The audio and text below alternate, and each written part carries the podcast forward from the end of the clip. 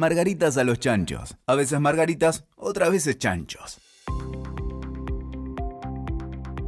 Hola, ¿cómo va? Bienvenidas a... y bienvenidos, bienvenides, vamos a hablar en inclusivo, a Margaritas a los Chanchos. Soy Karina Honorato y hoy tengo el enorme placer de... y el desafío de entrevistar nada más y nada menos que a la persona más creativa de este equipo. Se trata de Andrea Tamarov. Esa es la versión legal. Andy Kido. Andy, eh, entre muchas características que tiene, es eh, coach, creativa, creadora. se define ella como una acuariana, madre, amiga, es, la señora de los colores para nosotras. De nuestro grupo es la mujer más colorida, la margarita más colorida. Pero todo esto que parece un poco abstracto, en realidad no lo es. Andy hace un trabajo que es muy concreto y visible y vino hoy a contarnos un poco sobre eso. ¿Qué es lo que hago? ¿Qué es lo que hago? Trabajo creando valor para marcas, empresas, e identidades de personas. Trabajo transformando ideas en proyectos y en marcas. Trabajo ayudando a mm, personas o personalidades en procesos de cambio para lograr que su identidad sea entendible por un público y poder comercializarlo generalmente me llaman cuando están en algún proceso de transformación o cambio que a veces es algo que está pasando adentro de la persona, pero en su mayoría de las veces son empresas. Son empresas que tienen que reformularse desde estructuralmente, desde cómo encaran o cómo ven las cosas que hacen. A ver, por ejemplo, vamos a, a bajarlo a tierra para que todos los mortales podamos entender. Yo tengo una empresa que puede ser una empresa de servicios o una fábrica, digo, es variado, no es que tiene que ser de un tipo en particular, que vos te especializás en un tipo de empresa. No, para nada. Bien.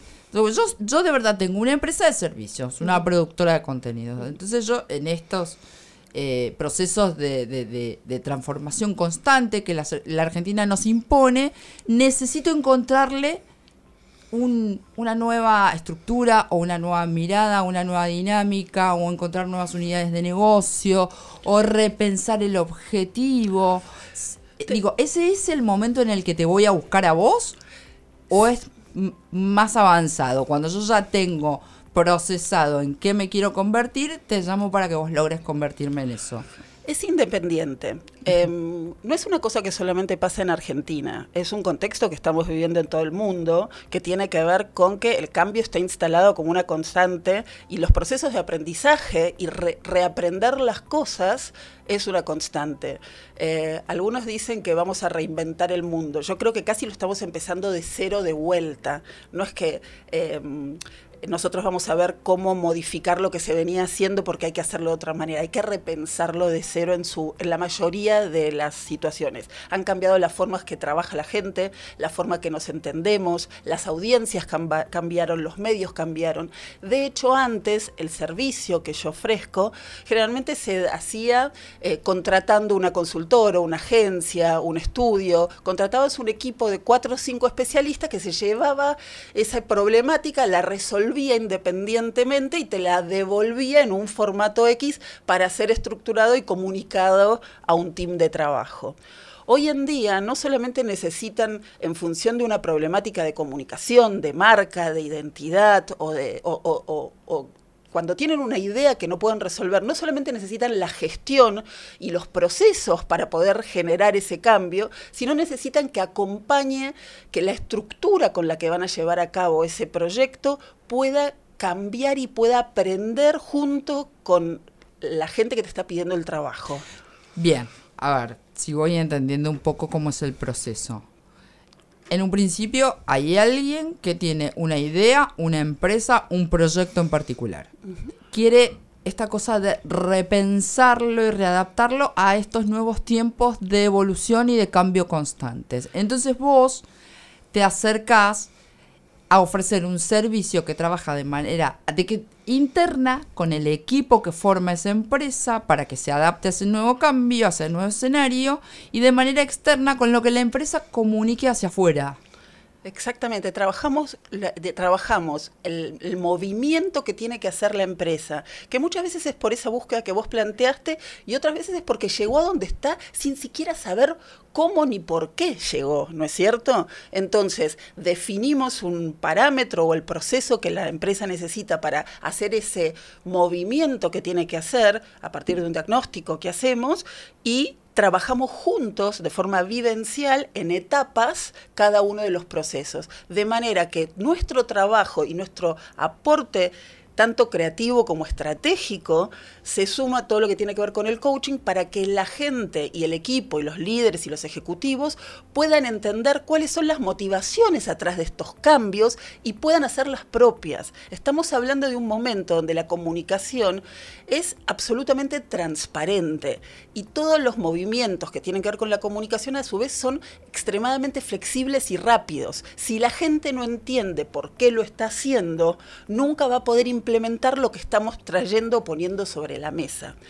Y eso se limitaba normalmente solamente al equipo por ahí de marketing o de ejecutivos directivos. Si yo no llamo al de producción, si no, yo, no llamo al jefe de, de, de, programación, si yo no me siento con el de ventas que está hace 40 años y yo le cambio la estructura de productos porque quieren expandir a otros países, no va a entender bajo qué criterio se está haciendo, porque el criterio es un trabajo en conjunto entre todos los aspectos que, tiene la empresa y la capacidad de la empresa también para llevarlo a cabo, porque muchas veces los cambios o las ideas que tienen no conviven con la estructura o las capacidades internas que tiene la empresa. Hay que mirar toda la foto para poder hacerlo. Vos bien, vos aportás la mirada 360, digo, y además con distancia, porque no estás eh, dentro de la organización. Esa distancia te permite este, como ana poder analizar el contexto, el mercado, la situación global, qué pasa con esa empresa.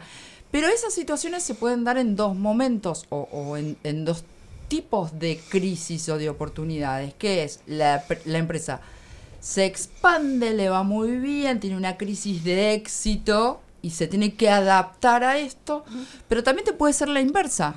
La empresa debe, re, debe reencontrarse, achicándose, reconvirtiéndose, generándose productos que tengan que ver más con un contexto limitado al que estaba habituada.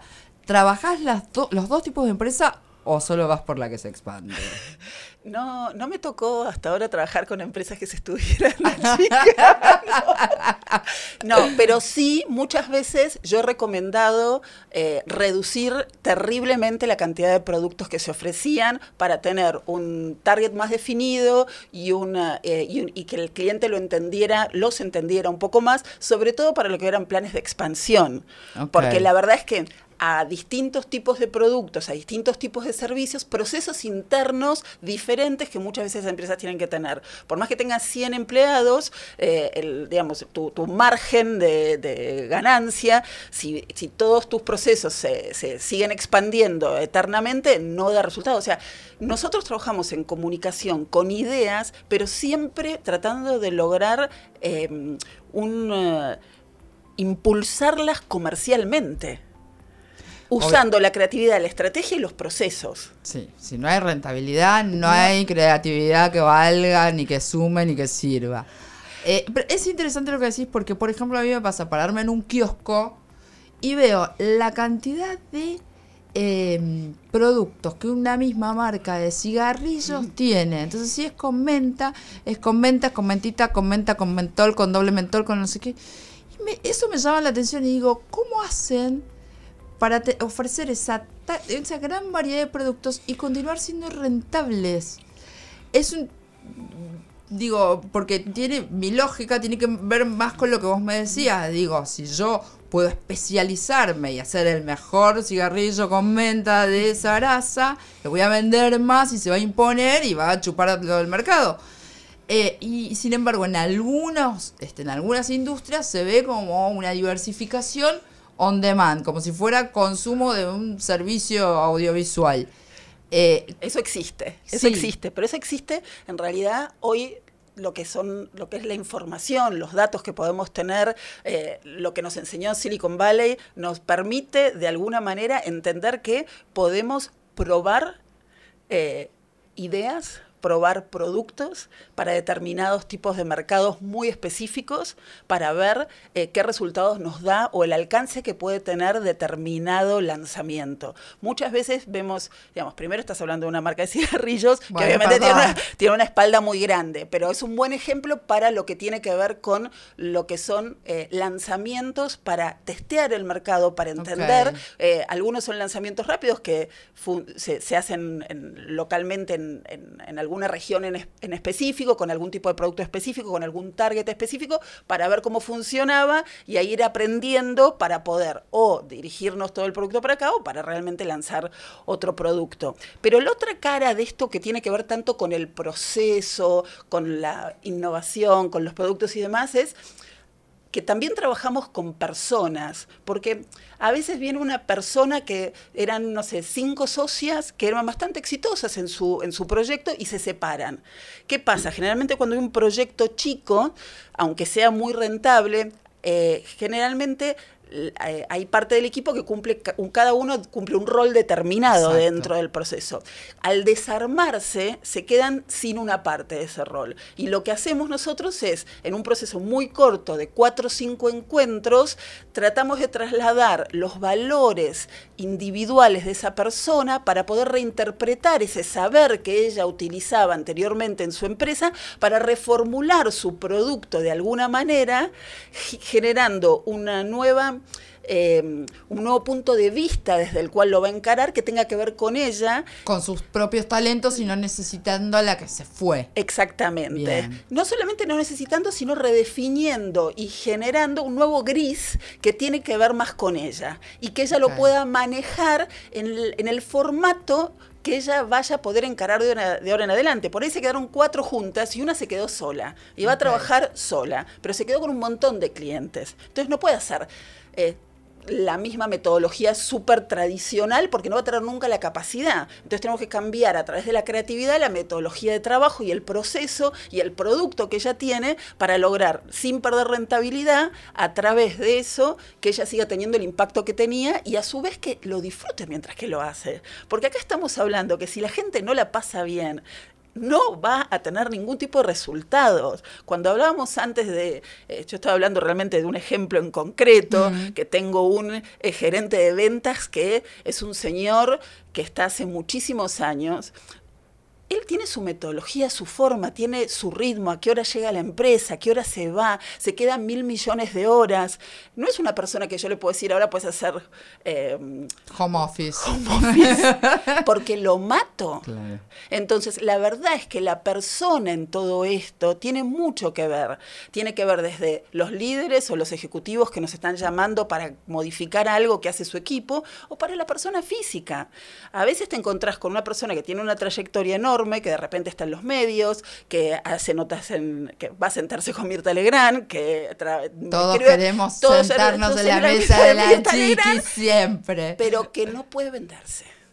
No, no te creo que existe esa gente. Existe esa gente, porque la verdad es que lograr comercializar tu saber no es tan fácil. Poder paquetizarlo y transformarlo en un producto que la gente pueda entender y comprarlo porque no nos olvidemos que del otro lado, si bien está cambiando el mundo, todavía algunas cajitas quedaron, algunas etiquetas quedaron, eh, se están eliminando esas etiquetas, pero si no nos entienden, difícilmente nos compren. Y hay un proceso también de transición donde todos aprenden, aprende el consumidor, aprende el cliente, se adapta. Entonces es un proceso de adaptación mutua. Totalmente, por eso insisto mucho en esto que es un proceso vivencial. Eh, ¿Por qué? Porque si no hay un cambio en el approach de la persona que está trabajando, si la persona no entiende cómo y por qué hacerlo y no va siendo propio a cada una de las etapas, eso no sucede.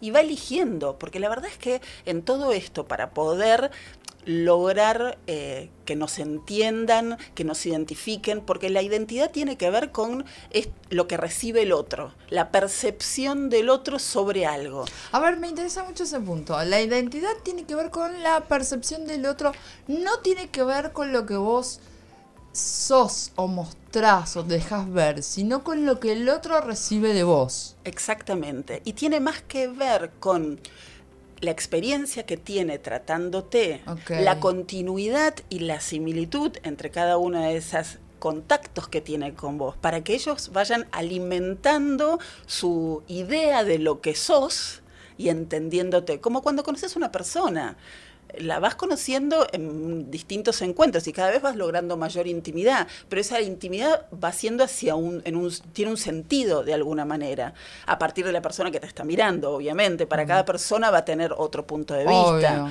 pero hay una, eh, la persona se nutre de la información que vos le das, pero a su vez necesita que, que, que, que, tenga un, que sea constante y que se vaya alimentando. No es una semillita que va creciendo, que va creciendo, así tiene sentido. No es que yo hoy soy eh, una cosa y después soy otra cosa y soy otra cosa, porque si sos demasiado amplio no te entienden. Entonces, cuando creamos identidad, lo que queremos es que básicamente entiendan qué tipo de bicho somos. Siempre queremos conectar. Queremos conectar. Definitivamente. Como persona queremos conectar para vender nuestro producto, para ofrecer nuestro servicio, para, digo, la conexión con el otro es la que nos mueve. Pero, y la conexión tiene mucho que ver en esto con el... Antes, cuando vos pensabas en la identidad o crear o comunicar algo, había una especie de pseudocontrol de la imagen, ¿no es cierto? Obvio. y ahora no hay más control no hay más control. Por ende, el contenido, la historia, tiene que ser suficientemente relevante, suficientemente rica, carnosa, eh, sexy, eh, mágica, como para que cada una de las personas que trabajen puedan coparse y puedan crear alrededor de eso sin control, sino en base a este a esta tierrita, a esta columna vertebral que es común a todos y que hace que todos nos identificamos para poder crecer naturalmente, ¿no es cierto? Claro, necesitamos obligatoriamente identificarnos con la propuesta de lo que estamos haciendo porque si no, no es posible. Digo, no vamos a aportar y la vamos a pasar mal. Mira, yo en la, en la facultad hace media hora más o menos cuando me cursé eh, que me llamaba la atención, no me gustaba marketing, yo estudié comunicación, yo tenía una materia de marketing que... ¿Cómo? Yo, la palabra, marketing, pues. Y, y hubo un simple concepto que me conectó con el marketing. Un docente que nos, que nos dijo en ese momento, conservar un cliente cuesta siete veces menos que ganar uno nuevo. Entonces, los esfuerzos de de que tu cliente te siga, que sigas conectando con él, tienen que ser muy importantes, porque además te cuesta menos plata, porque además te va a generar ingresos. O sea, me parecía muy interesante esta vuelta de, de, conexión de lo que hablas vos, desde dónde. Entonces, a mí, el que mi cliente me va a comprar si se identifica con el producto que yo le vendo y si yo puedo sostener en el tiempo. Y cuánto más divertido es trabajar desde ese lugar, sabiendo que además todo lo que son procesos mecánicos los puedes automatizar. En lo que es sobre todo el mundo de la comunicación. Y que te salen muchísimo más baratos y que sos muchísimo más rápido. O sea, hoy todo lo que tiene que ver con la automatización de los procesos nos ayuda un montón para que aparte la gente haga un trabajo más interesante, más creativo. Cuando hablo de creatividad no hablo de eh, pensar de pintar la capilla Sixtina, ¿no es cierto? Ah, no. Pienso pienso, ¿Visitarla tampoco? pienso en em, experimentar, en buscar en nuevos lugares. La verdad es que eh, hacer cosas que no hacíamos, eh, ver cómo hacer las cosas de otra manera, desde otro lugar, eh, potenciarlas, trabajar en equipo cuando antes trabajábamos solos, sentarnos a pensar, preguntarnos. tener habilitado el error tener habilitado el error y, y, no dar por y no dar por obvia o sentada las cosas que venimos haciendo, porque para poder preguntarnos eh, qué podemos hacer necesitamos primero tiempo, tiempo de poder decir nosotros nos llamamos margaritas a los chanchos, ¿no es cierto? Sí. o sea, margaritas a los chanchos dice no le tiremos margaritas a los chanchos. Por ahí nosotras decimos, sí queremos tirarle margaritas a los chanchos, porque la verdad es que para nosotras, toda nuestra audiencia es posible de, eh, aprender, escucharnos, interesarse, disfrutar o reírnos de lo que nosotros venimos o tenemos ganas de decir. Y, ese, espacio de preguntarnos, ¿no es cierto? Algo como que eh, una frase que está instalada hace un montón de tiempo, que todos saben qué significa, y decir y mirarlo un minutito y decir, ¿qué queremos de esto? ¿no? ¿Qué significa para nosotros? ¿Cómo lo interpretamos? Ahora no, o ahora significa para nosotros otra cosa. Otra, cosa, otra cosa, exactamente. O a veces te sentís una margarita divina y, a veces, otra vez sentís, un... chancho horrible, roñoso, inmundo y vale, y sirve y suma. Eh, eh, e, es interesante porque lo que me parece es que hay en algunas organizaciones como muy rígidas todavía. Mm. Eh, que no pueden, que no tienen la capacidad de mirar estos cambios y esta evolución natural que se va dando en el mundo, la respuesta a todo es históricamente se hizo así. Entonces, ¿cómo haces para cambiarle la cabeza, switchear a esa gente y que piensen, bueno, históricamente se hizo así, funcionó en la historia, pero estamos en el presente. O sea, tenemos que buscar qué funciona hoy, qué va a funcionar mañana, porque probablemente mañana tengamos que pensar qué va a funcionar pasado, que va a ser otra cosa. Digo, es muy difícil ese trabajo para vos con esa gente más, más dura, más rígida. Yo creo que desde el discurso todos ya compraron el concepto de cambio.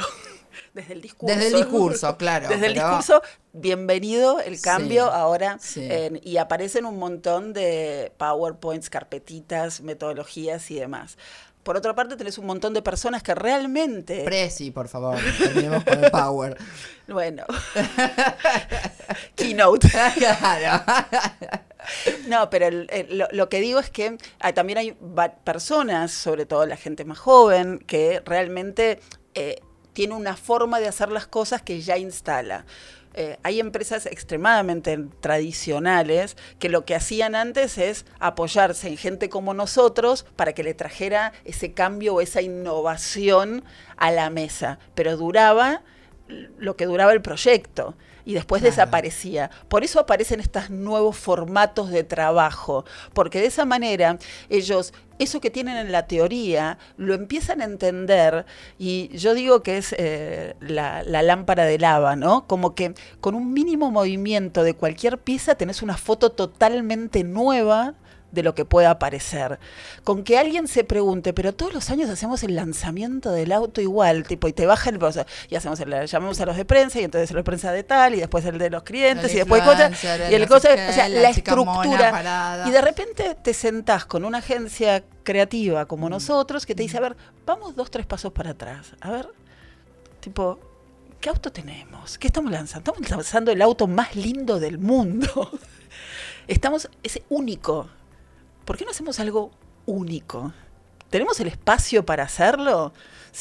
y de repente te dicen, dale, hace algo diferente. Me haces acordar, yo tengo un, cliente que es una empresa global que siempre me contrata speakers. Es una empresa de avanzada en lo que tiene que ver diversidad, este, la mayoría de sus empleados son millennials, tienen una política muy interesante internamente. Ahora, a la oferta de speakers siempre terminan seleccionando los tradicionales, los mismos, que cuestan cinco veces más que los millennials, que son buenísimos. Hay también como en este proceso eh, que hay mucho de que parece que el cambio es estructural y radical y definitivo y en todos los órdenes, pero todavía quedan esos nichos eh, como, como que, están abroquelados, que son difíciles de romper. Yo lo que creo ahí es que, al menos desde, desde lo que yo veo, es que ahí lo que tenés es la persona y su lugar y su trabajo y su puesto y cuánto está dispuesto en lo que está haciendo con vos. Eh, poner en juego, Arriesgar. arriesgar. Entonces, él arriesga por ahí donde eh, por ahí no le pesa tanto y donde por ahí es un- una jugada un poco más fuerte, dejan de arriesgar tanto y se quedan donde estaban. Pero ahí aparece... Yo creo que siempre esto se puede desdoblar, porque entonces ellos no pueden cambiar el speaker porque eh, les parece un riesgo. Y eh, el proyecto, y son una empresa innovadora. Posiblemente lo que hagan con ese speaker puede empezar a ser un poco diferente, más innovador o desde otro punto de vista. Cuando hagan eso, van a ver como un pequeño cambio. Por eso digo que a veces la creatividad no solo es tipo, "Ah, lancemos una Sí, gaseosa sí, de mandarina, sí, ¿no es cierto? Qué asco. a ver quién, quién compra gaseosa de mandarina. Digo, es, es a ver, bueno, eh, a veces lo que tenemos no lo podemos cambiar, porque la persona que realmente, y con razón también, ¿no es cierto? Porque debe tener una estructura, una familia, un jefe, un montón de variables que nunca vamos a conocer. Y está buenísimo que nosotros también tengamos la capacidad de entender que con esa realidad y con la realidad de lo que puede contratar, nosotros siempre tenemos, yo digo que tenemos siempre la pelota para hacer el gol, ¿no es cierto? Porque nosotros siempre tenemos un espacio a presentar una idea diferente que genere o que brinde la solución para lo que ellos están haciendo. Ellos no tienen por qué pensar la idea de qué hacer con ese speaker para ese objetivo que tienen. Ahí entramos nosotros, vos, yo, que podemos ofrecerles una nueva versión de lo que ellos conocían para hacer lo mismo.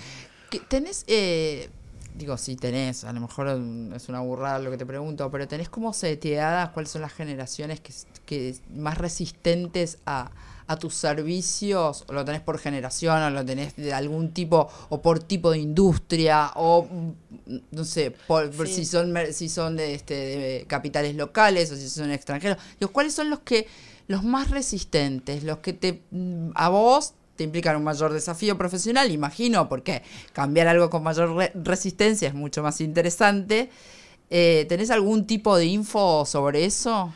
No, no tengo estadísticas. No, no, bueno, pero tu Eh, percepción en tus clientes. Sí, no, no, no lo separaría por generación, porque me parece que yo me encuentro con gente absolutamente abierta, eh, brillante y con y que por ahí desconoce un montón de lo que son las tendencias o, los recursos o las herramientas que hay ahora, pero que está abierta a escuchar porque le resulta de nuevo, eh, estimulador de alguna Mm, manera mm. que lo sorprendan. Bien. Que, que lo sorprendan bien, ¿no? Que le pongan sí. cartas en la mesa que no, que no conocía y que de repente tiene la, la intelectualidad y la capacidad de trabajar de determinada manera. Creo que lo que más juega en contra es el- la estructura de las empresas. Eh, hay empresas muy tradicionales, europeas, que vienen con eh, metodologías eh, de trabajo que vienen instaladas hace muchísimo tiempo, que eso es lo que juega más en contra, porque para,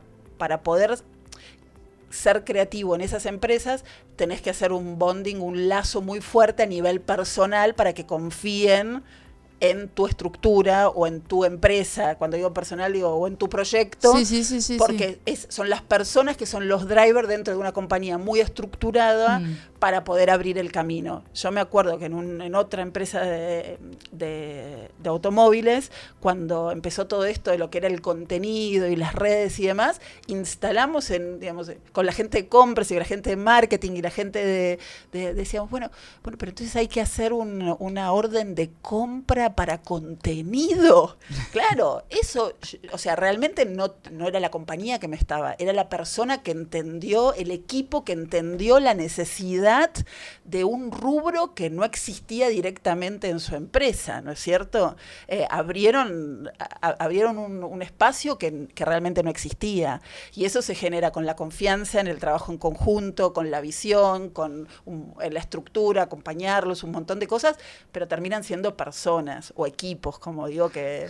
¿Con qué te gusta trabajar más? Eh, Para elegir desde lo que fuere. eh, si es generacional, si es tipo de industria, si es, o sea, cuáles te, te resuenan más, te, te divierte. Me gusta mucho todo lo que es producto en general. Bien. El que, digamos, más que el servicio. Más que servicio, Sí, ok. Sí, me gusta mucho el producto. Eh, hay productos donde eh, es muy interesante trabajar con productos que por ahí están van un poco atrasados porque cuando vos llegás es como que iluminás, transformás y sos como sos como una luz dentro de lo que de, de lo que están haciendo, pero también genera muchísimo desafío trabajar con los que están arriba de todo en la tendencia, es la moda, eh, lo, lo que está, eh, las marcas de deporte, que están muy cerca de, de- casi, casi te diría que adelante de, de De todo, todo. ¿no? Que son muy veloces aparte, que todo el tiempo trabajan, cada seis meses están haciendo algo totalmente nuevo, eh, y que aparte desestructuran mucho la comunicación, ¿no es cierto? La dividen en mil pedazos de pedacitos por cada uno de los targets, por cada uno de los medios, llegan todo el tiempo con distintas acciones y distintas piezas, usan todo. Eh, tengo un, un- mi familia, parte de mi familia es en Alemania y estábamos en el local de a 10 y me dice, Argentina es mágico, me dice. Están vendiendo eh, lavarte la zapatilla, ¿no es cierto? Y vos decís, la verdad es que sí, ¿entendés? Si querés, hay espacio para todo. Hay, espacio, hay mucho espacio para inventar y para crear. Eh, cosas que nosotros no, no- no nos podemos imaginar. Tenemos un, hay una cantidad de oportunidades increíbles en algo que parece que está absolutamente desarrollado. Vos decís, Nestlé, Chevrolet, Ford, un banco, decís, esos ya son gigantes, pero son gigantes que todavía tienen cada uno, cada partecita, muchísimo por crecer, desarrollarse, modificar. eh, eso es lo que... Bien, bien, no, que con toda esta charla, lo que yo he llegado a la conclusión de que he vivido equivocada, porque siempre acostumbraba a decirte que estaba todo inventado, que solo había que encontrar qué era lo inventado. Y vos me abriste la cabeza y me estás mostrando que no es así, que está todo por inventarse, por crearse, por generarse. Yo creo que hay mucho inventado, no sé si todo inventado, no sería tan, no, no me animaría tanto, pero creo que cómo combinamos las cosas, cómo hacemos, y sobre todo, insisto, en el punto de vista, desde dónde vamos a mirar eso que está pasando, eso que queremos, desde dónde lo vamos a agarrar, porque no es lo mismo. eh, tu mirada que mi mirada para exactamente el mismo desarrollo. Y eso es y eso nos brinda infinitas posibilidades desde un mismo eh, cambio, lugar o objetivo. Se trata de sumar, de enriquecerse, de fortalecerse, digo, de, de que las miradas sean complementarias. Totalmente. Este. Y perder el control, dejarse perder el control para poder abarcar más de una manera mucho más fluida y más enriquecedora y al que se alimenta constantemente, que va mutando naturalmente y donde nosotros podemos intervenir para que eso llegue a su destino, pero sin el sin la rigidez del tradicional control método que conocíamos. Como vos que te entregaste esta charla, ¿cómo fue? ¿Te sentiste cómoda? Me encantó. ¿Pudiste contar lo que sos, lo que haces, tu mirada? Un poco, sí. Un poco sí, un, Un poco, poco sí. bastante. Muchas Para- gracias, Cari. No, ah, gracias a vos. Ahora entiendo bastante más lo que haces, que también era como, bueno, medio abstracto para mí. Así que fue nuestra creativa, ella, Andy Kido, Andrea Tamarov. Un placer enorme. Espero que ustedes la hayan disfrutado y hayan aprendido como aprendí yo en esta charla de Margaritas a los Chanchos. Nos pueden buscar en todas las redes, eh, hasta en Telegram, vamos.